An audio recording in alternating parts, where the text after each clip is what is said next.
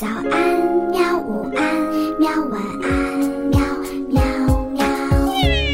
播呀播呀，快播呀！嘿咻，嘿咻。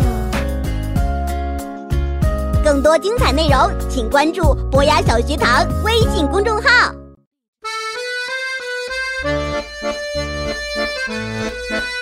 名著精选，《生死之谜》，作者马克·吐温，绘者麦卢索，一写赵美惠，读小库出品，博雅小学堂制作播出。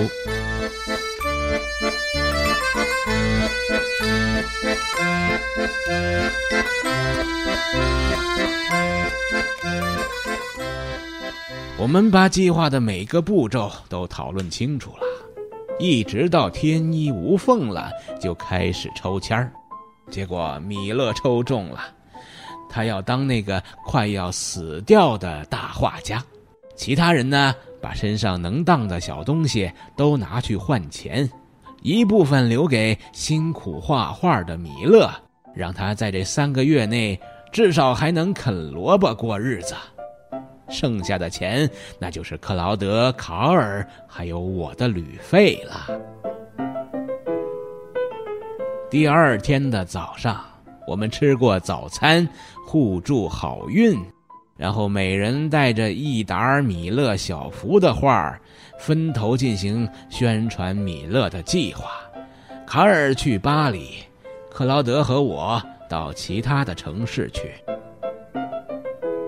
我。足足走了两天，才找到了第一个人选。那是一栋乡间的别墅。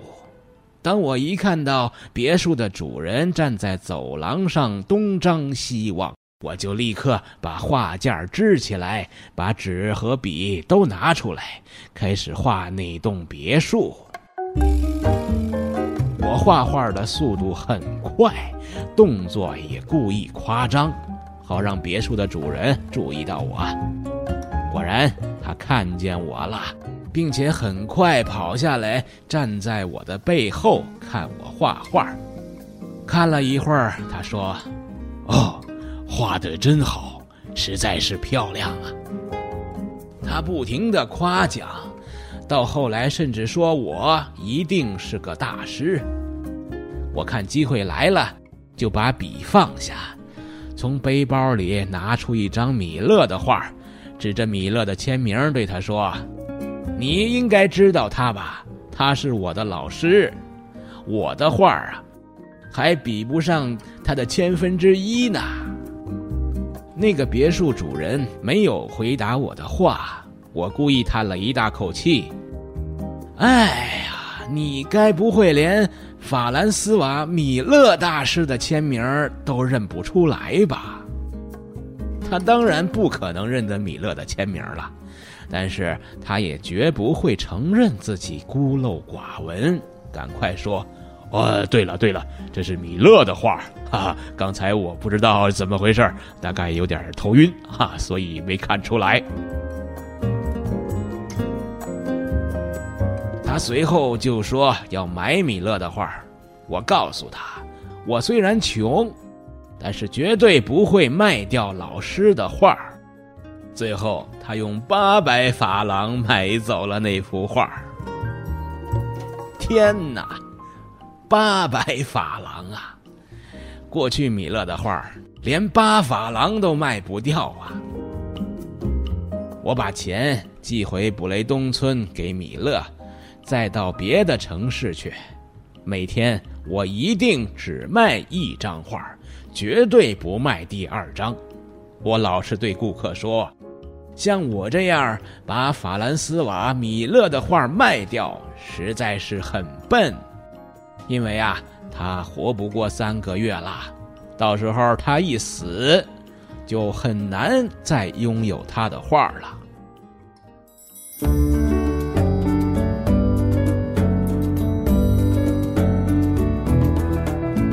我逢人就散布米勒大师三个月后要病逝的消息，特别是透露给地方报纸的记者。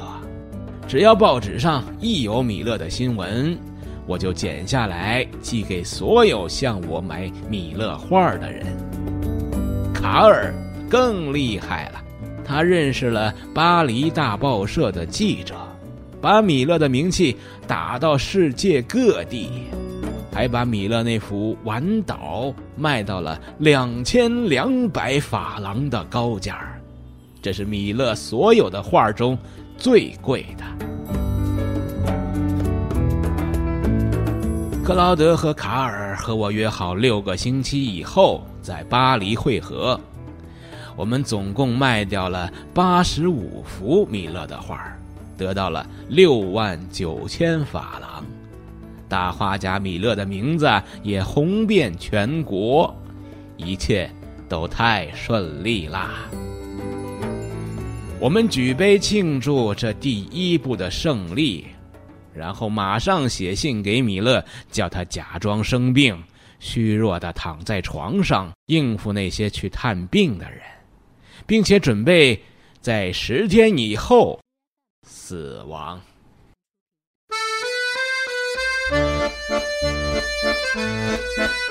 名著精选：《生死之谜》，作者马克·吐温，绘者麦卢索，译写赵美惠。